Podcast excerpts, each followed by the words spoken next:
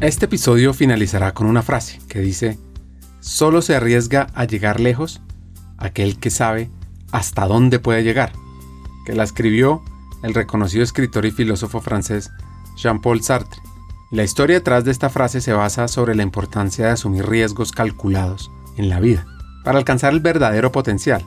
Este filósofo francés creía que la libertad individual y la responsabilidad personal son elementos esenciales para la existencia humana significativa, y lo que busca, al igual que los mensajes de este episodio, es invitarte a ser valiente, ti hacker, a no tener miedo de enfrentar los desafíos, o más bien, tener miedo pero enfrentarlos y tomar decisiones difíciles. También es una invitación a conocernos a nosotros mismos, nuestras capacidades, nuestros límites, y poder establecer metas ambiciosas para trascender nuestras propias expectativas.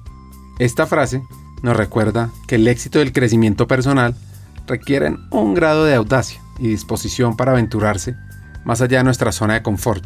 Nos inspira a ser conscientes de nuestros propios límites y al mismo tiempo nos desafía a superarlos, aprovechando al máximo nuestras habilidades y potencialidades.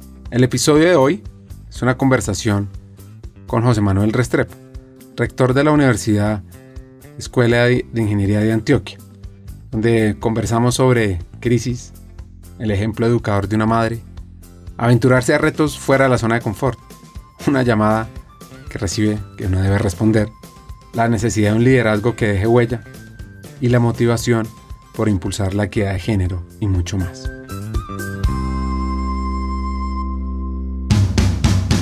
Bienvenidos a Hackers del Talento, el podcast que busca cambiar el juego por lo humano. Creemos en una América Latina más competitiva, inclusiva, equitativa y próspera, donde las personas sean el centro del mundo laboral. Nos motiva el talento como el motor de cambio y por eso estamos aquí, para ser la fuente de inspiración, unión, colaboración, aprendizaje, debate y acción para la comunidad de people, de talento, de HR a través de historias, reflexiones y conversaciones con CEOs, con líderes de talento humano, pensadores y actores de cambio, te ofreceremos hacks para evolucionar como líder, como persona, sobre todo para potenciar tu empresa.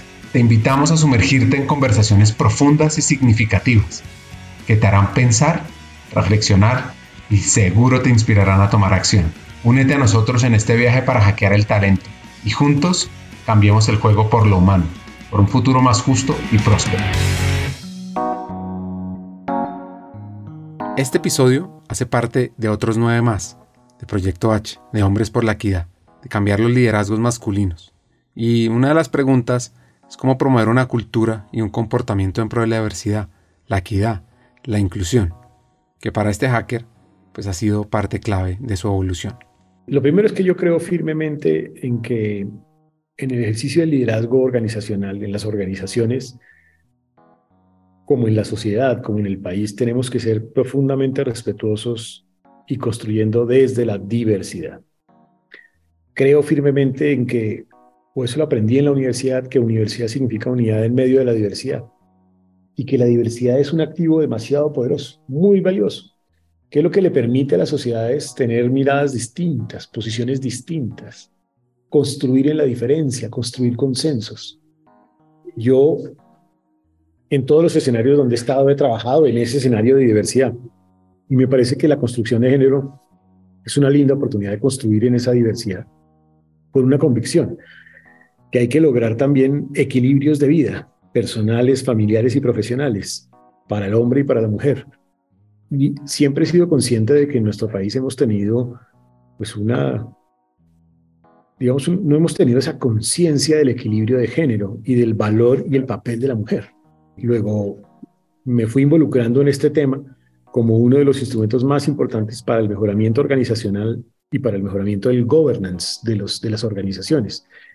Así fue como me metí en este tema de la equidad de género eh, y, lo que he tratado desde estos escenarios es motivar esto. Entonces, en el CESA motivamos toda la línea de investigación en, en género, pero creamos con, con Alexander y María Andrea esa propuesta para que las mujeres participaran en los órganos de gobierno. Y ellos lo convirtieron en una máquina, en una revolución realmente en Colombia. Y nosotros arrancamos, pero ellos la, movieron y le incrementaron a tal nivel que hoy es realmente una cosa muy potente. Antes de profundizar sobre su visión del talento, la equidad, la educación y el desarrollo, José Manuel nos cuenta sobre su padre, sobre su mamá, quien también marcó la vida de muchos jóvenes. Mis papás son una familia, yo diría que común y corriente. Eh, mi papá murió, de hecho, en el 2005, como a los 66 años, muy joven. Mi mamá es una maestra, fue educadora toda su vida, fue profesora de inglés en muchos colegios de Bogotá y muchos, muchas personas ya adultas la reconocen como una gran profesora de inglés. Mi papá se dedicó a la finca raíz. Mi papá no, no estudió carrera. De hecho, en, en mi familia yo sería como el... pues mis abuelos sí estudiaron, mis, papás no. Yo sí, obviamente. Y entonces él se dedicó toda su vida a la finca raíz. Yo digo que murió, mm, vivió y murió gracias a la finca raíz. Vivió porque pues en buena medida los ingresos venían de allí. Y digo que murió porque murió muy económicamente muy golpeado, quebrado, si se quiere. Digo yo gracias a la finca raíz. Entonces murió y vivió por la finca raíz. Y mi mamá todavía vive. Es una mujer eh, muy especial, una mujer muy luchadora, la verdad. Sacó adelante la familia. Mi familia vivió momentos económicamente difíciles eh, cuando yo era chiquito y a ella le tocaba hacer mochas y panochas, todo tipo de maromas para, para sostener la familia. Incluso recuerdo perfectamente, y es parte de esos recuerdos, ella traía unas naranjas de la finca de mis abuelos y ella las bajaba, las metía en un bulto y las vendía. Y con eso vivíamos. En parte, seguramente la comida, no sé. Entonces le tocó muy luchado, la verdad. Pero es una mujer que era muy trabajadora y, y sobre todo valiente, berraca. De pronto se parece a mi hija María en eso, que también es una mujer valiente. Como bien dijo el economista y premio Nobel Muhammad Yunus, el ahorro nos libera de la esclavitud del gasto compulsivo y nos da la oportunidad de invertir en nuestro futuro. A mí me parece que es una mujer, de verdad, una mujer que sacó adelante. Mi papá le costaba más trabajo porque venía de una familia que tenía plata. No es fácil venir de una familia con plata a no tenerla. Mi mamá venía de una familia pues más grande, entonces no tenía tanta plata, pero sobre todo tenía una enorme capacidad de trabajo y hoy me encuentro con, con que tuvo incluso capacidad de ahorro en momentos difíciles, porque ahorraba todo, es muy ahorradora. Un maestro es un arquitecto de futuro, que construye cimientos sólidos en las mentes y corazones de los alumnos. Es un artista pintando pizarras llenas de conocimiento y experiencias que abrirán puertas infinitas de posibilidades a los estudiantes. También es un narrador de historias, compartiendo sabiduría y valores que inspiran a sus alumnos a convertirse en personas íntegras y compasivas. Es un facilitador de conversaciones profundas entre los estudiantes. Y en palabras del educador Paulo Freire, enseñar no es transferir conocimiento, sino crear las posibilidades para su propia producción o construcción. La vida de José este hacker colombiano está ligada a la educación. Pues mi, tía abuela fue fundadora del gimnasio femenino, un colegio pues muy importante en Bogotá. Mi mamá fue educadora, profesora de inglés. Eh, mis abuelos también eran profesores universitarios. Tuve después pues eh, en, en mi casa mi hermano es educador, hoy en día de colegio. Yo me dediqué a la educación superior. Luego vengo de una familia de educadores y yo creo que eso lo aprende uno en la casa, porque cuando la mamá trae ese espíritu de cultura, de sabiduría, del valor de formar, de la manera como uno interactúa con los jóvenes, yo creo que uno aprende eso. Y, a ella la saludaban muchísimo, me acuerdo, sus alumnas en la calle. Le decían ticheranita porque era la ticheranita. Eh, y la, la querían mucho y eso a uno le impresiona. Yo creo que la educación es una profesión, además de ser una vocación, y, ya tenía la vocación, ejerció la profesión y sus alumnos la recuerdan, sus alumnos la recuerdan con mucho cariño. Alumnos también porque fue profesora del gimnasio Boston, otro colegio de Bogotá. Le encantaba el fútbol, estar con los amigos, le iba muy bien en la parte académica y le gustaba el teatro, donde les voy a contar aquí un secreto. Cuando estaba en la adolescencia, compartió escenario con otra invitada al podcast, cuya historia está en el episodio 255. Juanita León. Eh, la, obra principal se llamaba Cuatro Corazones con freno. Yo creo que la última parte es inventada por la directora, con freno y marcha atrás. Eh, yo no sé cuál es el nombre original, es una obra de teatro conocida. Estoy pensando cuál es el autor, pero no me acuerdo así rápidamente. Yo me llamaba Seferino Bremón, era el protagonista de la, de la novela. Eh, era como un científico, un sabio, entonces me acuerdo perfectamente que era con, el, con un colegio de niñas que se llamaba el gimnasio femenino justamente, y que mi, mi esposa es quien es hoy la dueña o la presidenta de La Silla Vacía, que es Juanita León. Entonces, por eso cuando la veo le digo, esposa, esposa mía. Y él fue la esposa, ¿no?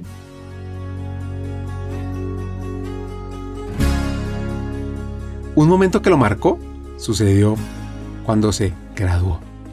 Parte de la situación económica y de la cual también me siento orgulloso es que yo estuve becado prácticamente todo el colegio por necesidad económica. De hecho, incluso ni siquiera tuve plata con que ir a la, pues, al viaje que hacía uno en once, que en ese caso era San Andrés y Providencia. Mis amigos me ayudaron a poder ir, entonces yo fui gracias a ellos realmente. Y pues mi ceremonia de grado fue muy emocionante porque mi, mi papá cuando, cuando me dio un abrazo estaba, él era muy sentimental, entonces lloraba mucho. Entonces lloró en ese momento yo no soy tan sentimental, o, quizás soy de pronto un equilibrio entre razón y sentimiento, eh, pero él era muy sentimental. En eso se parece quizá a mi segundo hijo. Y entonces me acuerdo perfectamente de ese momento porque para él era una realización. Realmente era muy importante poder haber graduado a su hijo en medio de difíciles circunstancias económicas. Eh, luego ese tal vez era el momento que, que quería acordar. Estuvo pensando en administración, derecho, economía. Decidió ir a la Universidad del Rosario a estudiar economía. Y entré al Rosario. Y entré al Rosario y entré a un grupito muy pequeño porque era un programa de economía muy chiquito, unos siete, ocho estudiantes por ahí. Y ahí vino, digamos, el momento de la universidad.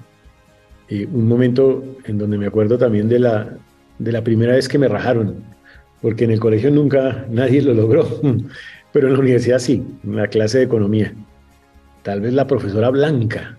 La profesora era como cuchilla. Todavía me acuerdo el nombre, imagínense. Economía, economía general. O sea, en el primer quiz de economía. Blanca, la profesora Blanca. Yo creo que después salí con la hija de la profesora Blanca. Increíble, ¿no? Yo tenía, digamos, en economía, yo tenía el sueño como de poder hacer uso de la economía o para trabajar en temas de país o para ser empresario. Eh, no tenía muy claro un, rol profesional realmente. Siempre quise ser codirector del Banco de la República o miembro de la Junta Directiva del Banco de la República en ese momento. Eh, eso sí lo tenía como en la mente. De hecho, me gustaba mucho la materia de política macroeconómica. Me gustaba bastante, bastante, bastante. y de política monetaria. Me gustaba muchísimo. Para aquellos que hemos pasado por dificultades, ir a la universidad representa una victoria sobre la adversidad, porque permite romper ciclos y cambiar la trayectoria de la vida. Como mencionó Diego Rivera, el artista mexicano, la universidad es la esperanza de la nación y la cuna de los líderes del mañana. A este hacker hay varias personas que lo marcaron en esa etapa. Me acuerdo tal vez de mi profesor de sistema financiero, sistema bancario, de que era una carrera en el fondo no tenía mucho de economía porque era una mezcla entre administración, finanzas y economía. Yo al final digo que tal vez moriré engañado porque yo no me gradué de economista, sino me gradué como de administrador o como de financiero, realmente. Entonces me acuerdo también de eso. Eh, me acuerdo de mis amigos también en, en, la universidad, de haber tenido que coger buseta para llegar a la universidad durante mucho tiempo, hasta que uno de ellos consiguió carro y entonces me traía. Hoy en día ese amigo es el rector de la Universidad del Rosario. Fue mi decano de administración también cuando fui rector del Rosario. Que más me acuerdo de mi tránsito en la universidad, de algunos de mis profesores, María del Rosario Guerra, por ejemplo, Miguel Gómez Martínez, presidente de Fasecolda, María del Rosario, que fue senadora, ministra, de, de uno que, que, fue mi profesor de desarrollo económico, que se llama David Bear, que después fue presidente de, frigorífico suizo, tal vez de Zenú. Y, y, él pues me dio mi primer trabajo que fue hacer inventarios de activos fijos en frigoríficos suizos. Yo tenía que poner las plaquitas en el sitio donde mataban a los animales. Y fui con un amigo y mi amigo le daba como asco eso, entonces me tocaba a mí poner la plaquita en los sitios. me acuerdo de eso también.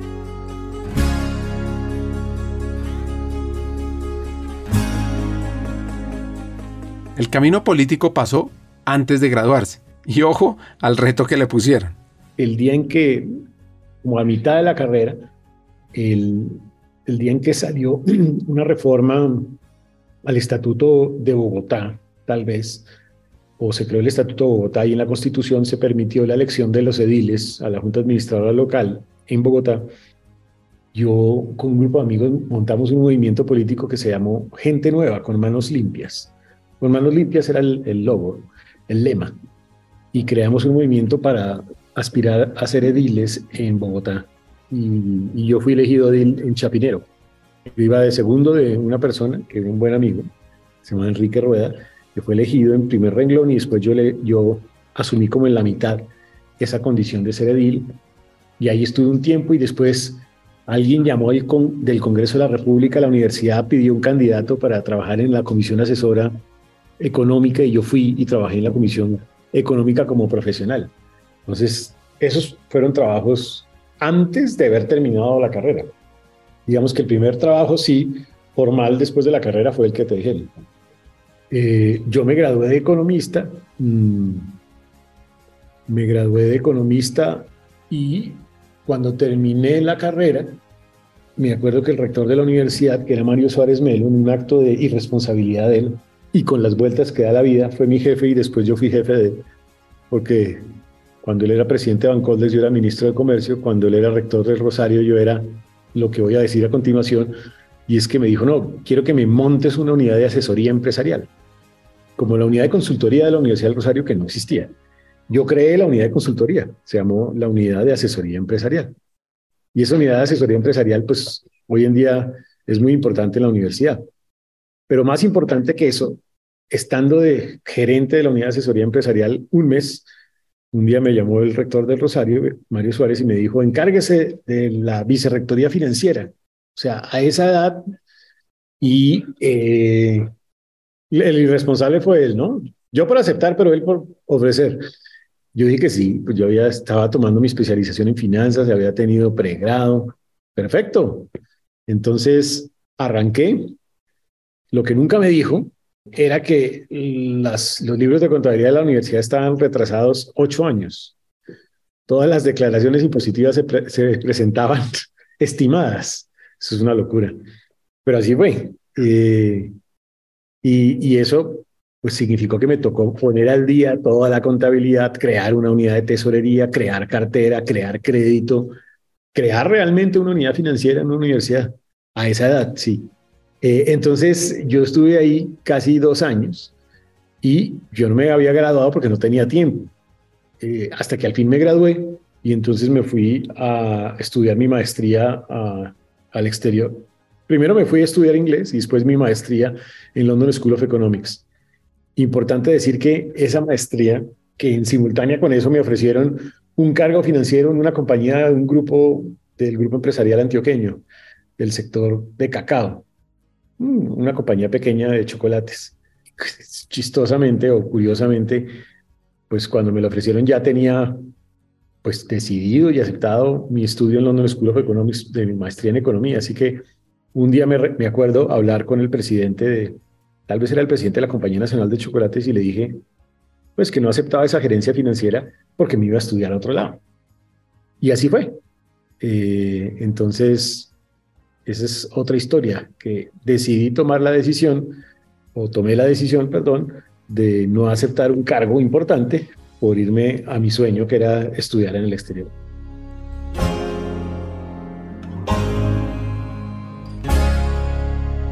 Ocho años de retraso. ¿Se imaginan sentarse uno a organizar esa información? En una época donde seguro la gran mayoría no estaba digital. Y bueno, logró otro hito. Fue vicerrector como uno de los más jóvenes del Rosario en su historia. Y el Rosario tiene una historia bastante larga. Eso sí, vivió varios retos. Como vicerrector del Rosario, No, como vicerrector de Rosario me correspondieron muchas cosas complejas, pues todos los procesos de acreditación de la institución, la creación del doctorado, el primer doctorado de la universidad. Eh, me, eso implicaron retos y desafíos importantes. La creación de grupos de investigación en forma en la universidad, las reformas curriculares. La sola implementación de reformas curriculares era un chicharrón, porque implicaba cambiar de programas tradicionales a programas por créditos académicos, y eso cambia totalmente la película. Eh, me, me, tocaba también rediseñar totalmente el sistema de evaluación docente.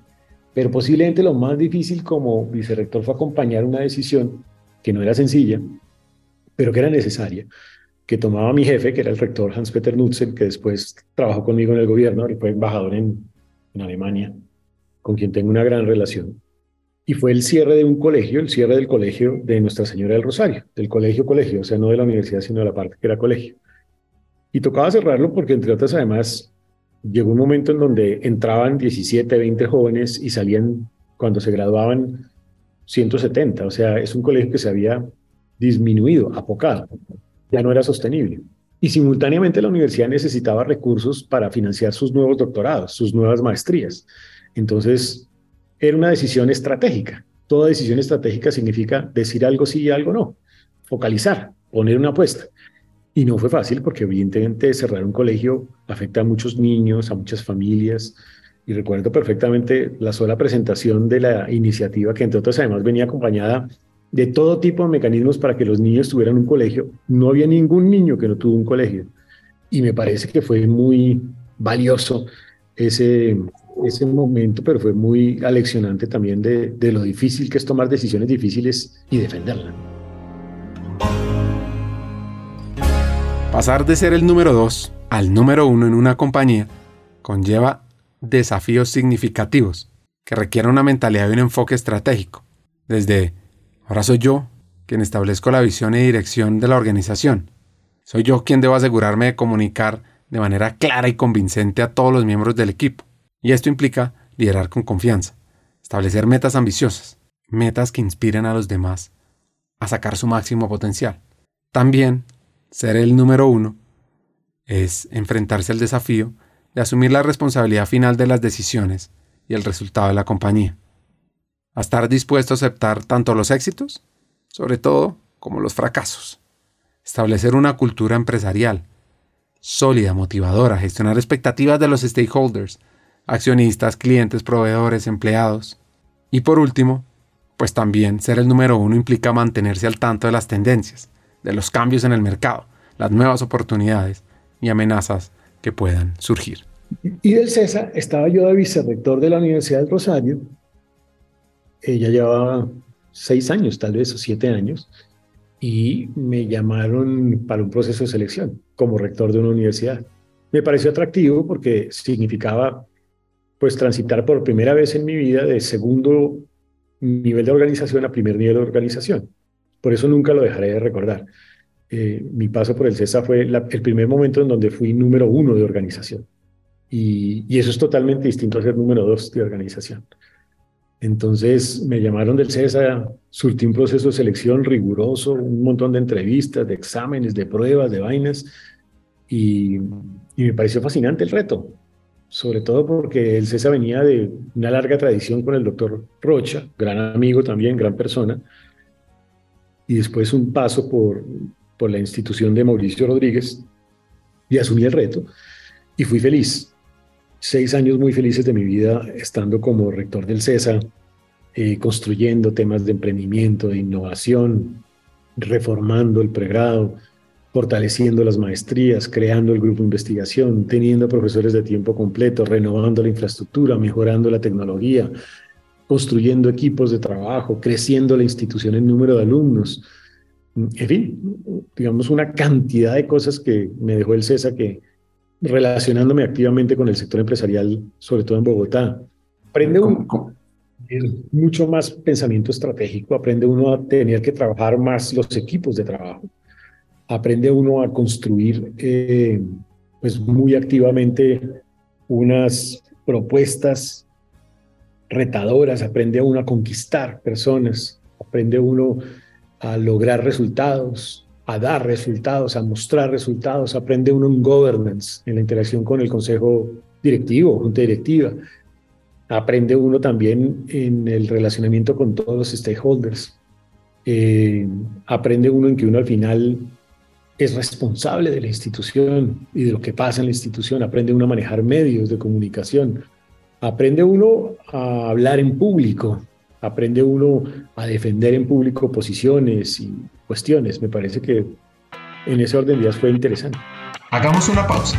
Como sabes, en Hackers del Talento estamos en una misión, cambiar el mundo laboral por uno más humano, inclusivo y próspero. Sabemos que no podemos hacerlo solos, necesitamos tu ayuda. Te invitamos a compartir este episodio con esa persona especial que está buscando crecer en su carrera o mejorar su empresa. Juntos podemos inspirar a más talentos a sumarse a este movimiento. Queremos que te unas a nuestra comunidad, suscribiéndote al podcast, recibiendo las noticias de nuestra página de LinkedIn o averiguando más en hackersdeltalento.com. No te pierdas la oportunidad de ser parte de algo grande, de marcar la diferencia en el mundo laboral y de transformar la vida de miles de personas, porque juntos podemos hacerlo posible. Nosotros ya estamos aquí, dando el primer paso. ¿Y tú? ¿Te unes a nuestra misión de cambiar el mundo laboral por uno más humano?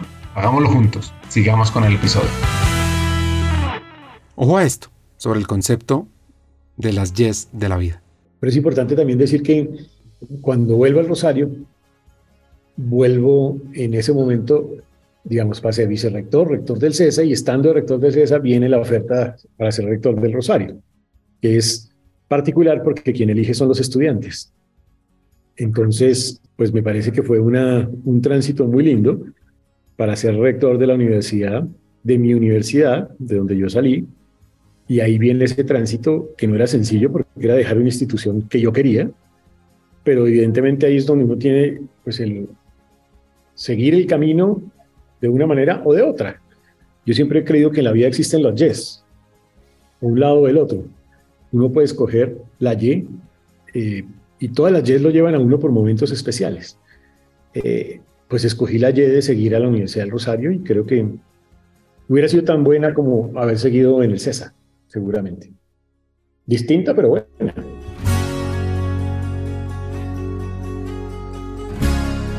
Estando en la universidad, suena el teléfono de una persona que no esperaba y debía contestar.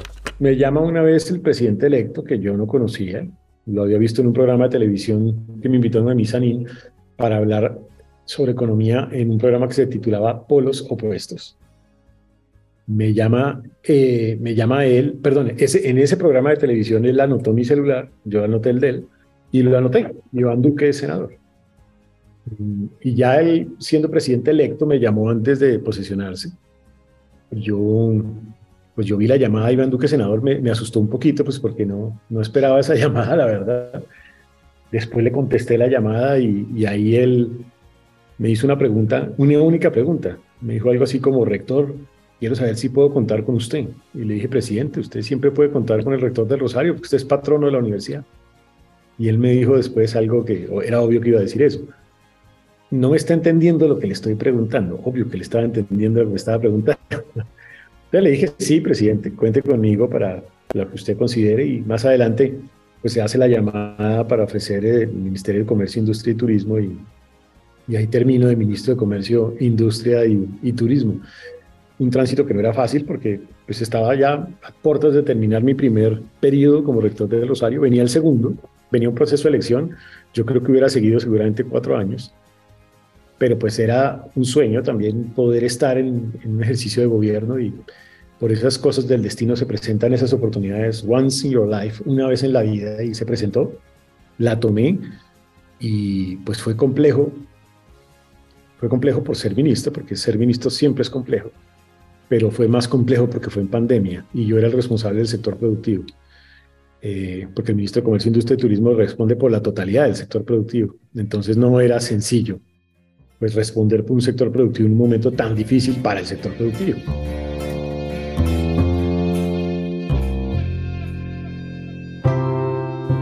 Pónganse en los zapatos de este hacker colombiano. Ser el líder de la industria en un momento como la pandemia, donde se frenó gran parte de los negocios, cómo lo hizo, cómo lo vivió. No era sencillo, hay que tener un espíritu de escucha muy importante, de empatía también con el empresario que estaba viviendo un momento difícil. Y, y era escuchando, construyendo juntos con el sector productivo, muy empáticamente. Yo digo que me convertí no en un ministro de comercio, sino en un ministro de la psicología, porque yo era psicólogo casi que de esos empresarios. Eh, entonces no fue sencillo.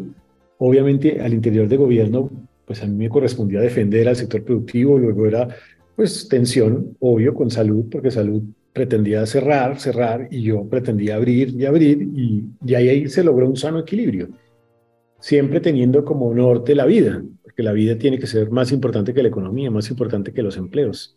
Sin vida no hay economía, y la vida era lo, más importante en ese instante.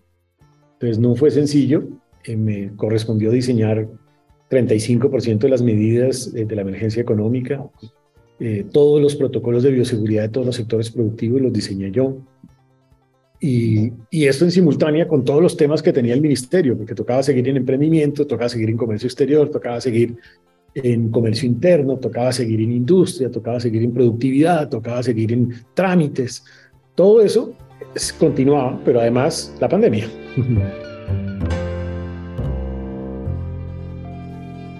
Pensando irse al sector privado, vuelve y suena el teléfono. Pues sí, porque no, llegué, porque digamos que viene como el tránsito de comercio a Hacienda. Yo la verdad es que ya salí del gobierno a un cargo en el sector privado y el presidente se le ocurre también esta idea de que yo fuera su ministro de Hacienda. Eh, yo no esperaba eso, nunca lo esperé, ni estaba buscándolo tampoco. Yo iba, insisto, para otro lado. Y bueno, en un momento muy difícil, no era sencillo aceptar eso tampoco, porque era un momento muy complejo de la vida del país y porque el paso inicial y central que yo tenía que lograr era aprobar una reforma tributaria y no era fácil una reforma tributaria en ese instante. Pues bien, me lanzo yo en esa vaca loca eh, y arrancamos con la reforma tributaria, transitamos esa reforma tributaria, logramos una reforma consensuada, equilibrada, con componente social, de reactivación económica, recorriendo toda Colombia, siendo un ministro de Hacienda con corazón, atípico. Y después ya arrancamos otros temas, temas de sostenibilidad, lanzamos los primeros bonos verdes soberanos de, Colombia, nos lanzamos en la taxonomía verde para hacer transición y financiamiento verde, eh, logramos la operación ISA eh, Ecopetrol, que fue una operación billonaria que permitió que Colombia tuviera recursos para sortear la salida de la pandemia, crecimiento récord en el 2021, crecimiento récord en el 2022, recuperación de la totalidad del empleo perdido en pandemia, de la equidad que se perdió en pandemia, eh, retornamos a los niveles de pobreza monetaria, que, de pobreza multidimensional que teníamos antes de pandemia, recuperamos 1.4 millones de personas de la pobreza extrema después de haber tenido la pandemia. En fin, sorteamos un momento difícil eh, y, y, fue ese sí, sin duda alguna, otro momento aleccionante y de mucho aprendizaje. Su pasión, como lo hemos oído a lo largo del episodio, ha sido ser educador, así que decidió aceptar la posición en la que está hoy, como rector en la Universidad Escuela de Ingeniería de Antioquia y uno de los temas que valora es la equidad, la diversidad, la inclusión. Por supuesto que un ejemplo claro ha sido su madre, y también varias más.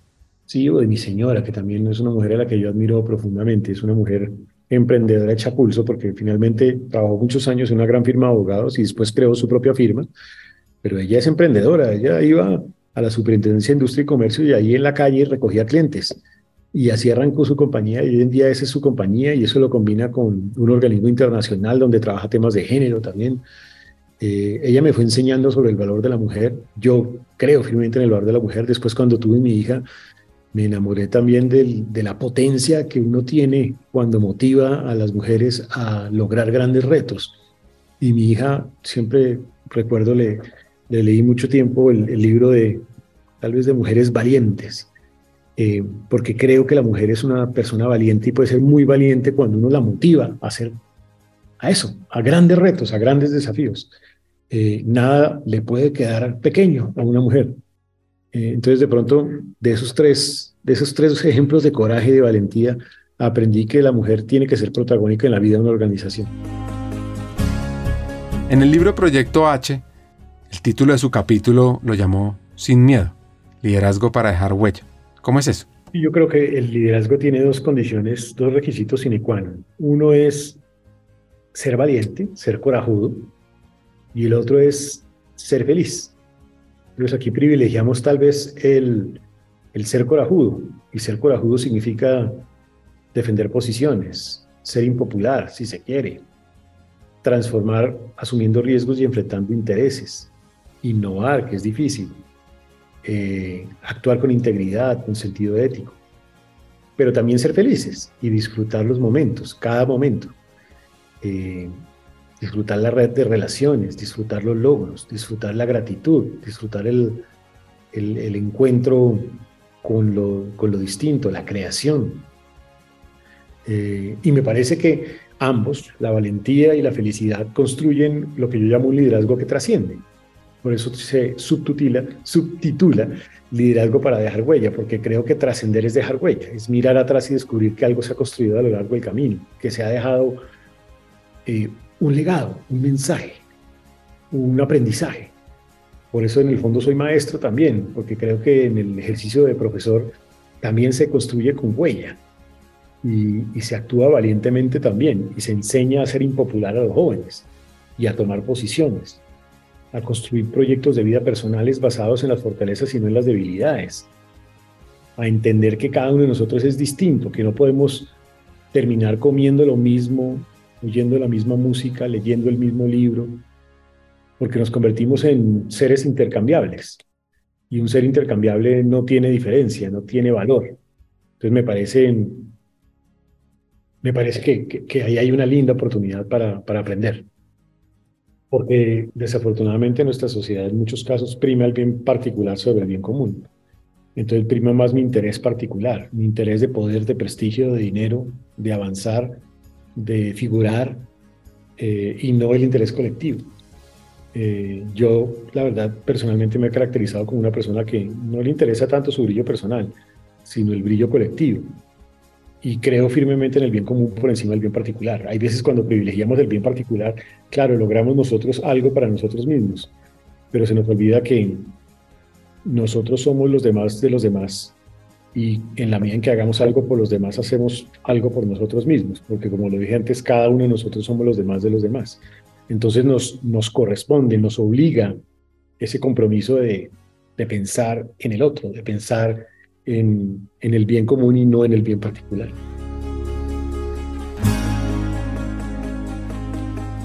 Esta es una invitación a que seamos más conscientes de pensar en los demás, en el bien común, más que en el particular. Y José Manuel creó un acrónimo llamado Magia Plena. Yo lo uso dentro de... Yo tengo unas charlas sobre liderazgo justamente basado en, el, en la felicidad y en la valentía para trascender y otra para jóvenes de liderazgo propiamente dicho, pues oyendo, escuchando, tuve un gran amigo, tengo un gran amigo, se llama Juan Pablo Neira, que aborda el tema de la magia y de ahí me dijo, yo, yo me puse a reflexionar y dije, hombre, ahí hay una linda palabra para construir el ejercicio de liderazgo. Pero yo le fui agregando cositas, entonces le agregué la magia plena. Una magia plena donde hay motivación, donde hay actitud, donde hay gente, donde hay imaginación, donde hay acción, donde hay pasión, donde hay libertad, donde hay espiritualidad o trascendencia, donde hay autenticidad o naturalidad y donde hay amor al final del camino. Entonces me parece que es una linda manera de recordar, sin aprenderse nada en concreto, para alguien que quiere simplemente recoger algo para su vida, dejar en su mente grabado que el liderazgo es magia plena, porque cuando él empieza a recordar la letra se va a acordar de eso. Entonces ese ha sido como el cuento sobre el cual he trabajado en materia de liderazgo. Bueno, si se les pasó el acrónimo y toda la descripción, al final del episodio lo repetiré con calma. Y profundizando sobre cada letra, ¿cuáles son las que hoy son clave para fomentar la equidad? Yo creo que de pronto diría que de la magia, la de acción o acabativa. No quedarnos en la idea de que las mujeres son valiosísimas, espectaculares, que qué maravilla, que que, mi empresa acaba de sacar la misión espectacular donde habla de equidad de género, sino actuar. O sea, bueno, eso en concreto, papá, ¿cómo es? ¿Cuántas personas tienes en tu junta directiva? ¿Cómo está tu equipo directivo? ¿Cómo son los reconocimientos de los equilibrios de vida? ¿Cómo se garantiza ese, ese resultado? Y de la plena, yo diría que la E de espiritualidad o trascendencia, es decir, entender que con esto estamos transformando una sociedad. Que cuando formamos a un joven, le ayudamos a una sociedad, pero cuando formamos a una mujer y le damos espacio a una mujer, transformamos una aldea. Entonces, que realmente cuando, para que trascendamos como sociedad, tenemos que darle mucho mayor espacio a la mujer en las organizaciones, en las empresas, en las universidades, en la política pública, en el Estado, en nuestras familias, en todos los escenarios.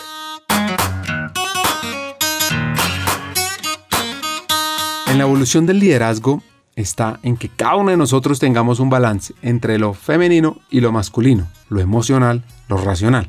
Yo, yo me he hecho pruebas esas psicológicas que le hacen a uno cuando lo vinculan a organizaciones, aunque pocas veces me la han hecho para un, para un cargo, pero yo he visto que en mi vida he evolucionado con esas pruebas y que de haber sido una persona profundamente racional, casi que el lado izquierdo, con el tiempo le he metido mucho de derecho o de, lado, del lado pasional, como dices tú, del lado del amor. Y hoy estoy convencido que es en el equilibrio donde uno logra el mejor ejercicio del liderazgo. Entonces, por ejemplo, yo estoy hoy convencido de que la educación no puede ser solamente el objetivo de ella, el indicador, el ranking, el número, la evaluación, la prueba. Que la educación exitosa es pasión, es felicidad, es libertad, es ética, es responsabilidad, es esas otras cosas que no son medibles, no son objetivas, son subjetivas. Y si uno no logra ese equilibrio, puede formar profesionales muy buenos, pero no sobresalientes. Porque la diferencia entre ser bueno y sobresaliente está más en el lado soft que en el lado hard. El lado hard es necesario, uno tiene que ser berraco, tiene que formarse bien, tiene que estudiar y tal, pero tiene que tener ese otro componente de inteligencia social que permite que las personas transiten de, la, de lo bueno a lo sobresaliente.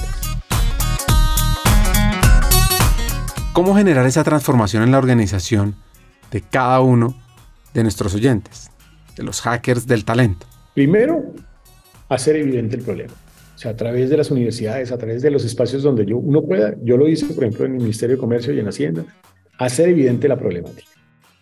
Y habiendo hecho eso, el siguiente paso es formar esas generaciones para esos escenarios directivos, que es lo que hace el CESA y por eso se crea, y yo participo en la creación de ese grupo.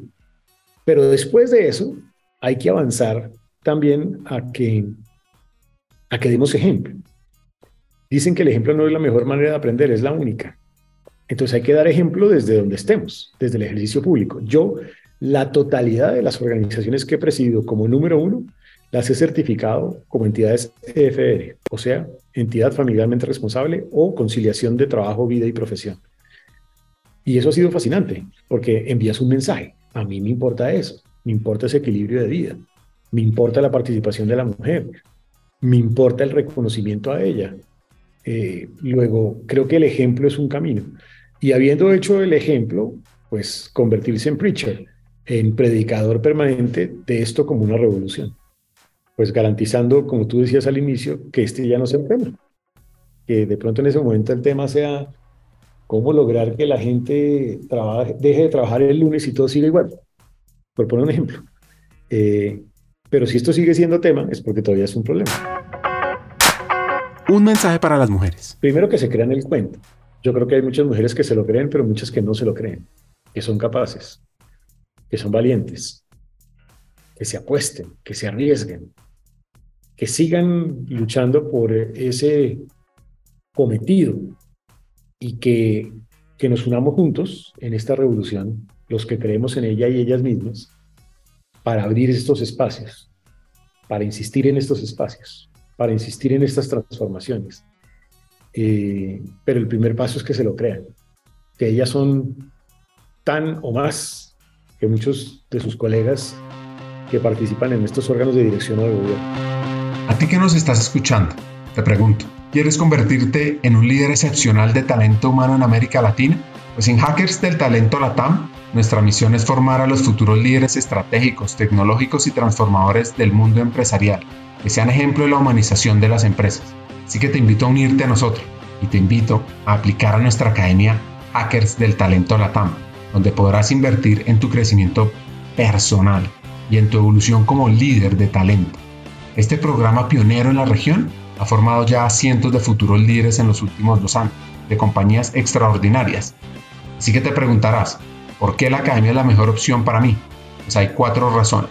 Profesores, estudiantes, contenido y metodología. La primera, los hackers de talento serán tus profesores. Son CEOs CHROs o vicepresidentes de talento de compañías líderes en la región. Aprenderás desde la experiencia y la práctica de seres humanos maravillosos que están marcando la diferencia en sus compañías. 2. Serás parte de una comunidad de líderes inspiradores, pues te conectarás con otros estudiantes como tú, que son personas que trabajan incansablemente por un mejor futuro de América Latina, de sus empleados, con años de experiencia clave en el área y en empresas increíbles. 3. Contarás con un contenido relevante y actualizado, pues es que la Academia de Formación consta de 20 sesiones sincrónicas con temas fundamentales, como mindset para hackear el talento, ser futuristas, aumentar el impacto y la influencia en tu compañía, conectar y movilizar el negocio, toma de decisiones, data, inteligencia artificial, liderazgo transformador, diversidad, equidad e inclusión, humanización y mucho más. Y por último, experimentarás un aprendizaje fuera de serie, con coaching entre pares, sesiones de debate, retos y además tendrás acceso a contenido asincrónico para aprender a tu propio ritmo sobre People Analytics, experiencia del empleado, desarrollo, talento y mucho más. Así que, ¿te imaginas liderando la transformación de las empresas en América Latina junto a los mejores hackers del talento? Únete a nuestra academia de formación y sé el cambio que quieres ver en el mundo empresarial. Aplica ahora en nuestra página web hackersdeltalento.com y conviértete en ese hacker del talento que siempre has querido ser. Para ir cerrando el episodio, un par de consejos. Fue el consejo cuando yo estaba pensando en que eventualmente podía darse la posibilidad de ser ministro de Hacienda en un momento tan difícil. Y fue un consejo basado, basado en un texto, una frase, si se quiere, de Thomas Stearns Eliot, que me lo pusieron así. Solamente los que se arriesgan a llegar demasiado lejos son los que descubren hasta dónde pueden llegar. Eliot. Para mí ese mensaje fue, o consejo fue contundente, porque me llevó a la conclusión de que la decisión más acertada era decir sí, pudiendo decir no, y sabiendo que al decir sí se arriesgaba pues buena parte de pronto de mi vida profesional. El mejor que recibí y el mejor que he dado, tal vez, a los jóvenes siempre les insisto, concéntrense en sus fortalezas, no en sus debilidades las debilidades al carajo. Lo que hay que hacer es tratar de ser siempre mejor en lo que uno de hecho ya es bueno. ¿Para qué? Para ser superior, para ser sobresaliente. Y la mejor manera de ser sobresaliente es construir en, el, en la grandeza y no en el éxito. Porque el éxito es fácil de lograr, pero la grandeza no. José Manuel Restrepo es un líder, un educador, que sueña con dejar un mejor futuro para Colombia y es un fiel creyente de la equidad como mecanismo para transformar el país. Antes de contarle los tres hacks, él también hace parte de Proyecto H, una sola conversación, que es esa plataforma donde líderes empresariales, hombres intercambian experiencias, buenas y malas prácticas, desafíos en el ámbito organizacional y personal, y abordan las emociones y los desafíos personales, conceptuales y profesionales que les genera el trabajo alrededor de los temas de diversidad, equidad e inclusión. Ahora sí, vamos con los tres hacks que deja el rector de la Universidad Escuela de Ingeniería de Antioquia. El primero, debemos promover y actuar sin miedo buscando un liderazgo que deje huella. 2. Aplica la magia plena. Busca cuál de esas letras te impacta más. Si es motivación, actitud, gente, imaginación, acción, compasión, libertad, espiritualidad, neutralidad y amor. Y 3. Solamente los que nos arriesgamos a llegar bien lejos, descubrimos hasta dónde podemos llegar. Así que te invito a ti, hacker, a arriesgarte por humanizar las empresas, por la equidad y ver hasta dónde podemos llegar. Hasta un siguiente episodio y sigamos hackeando el talento.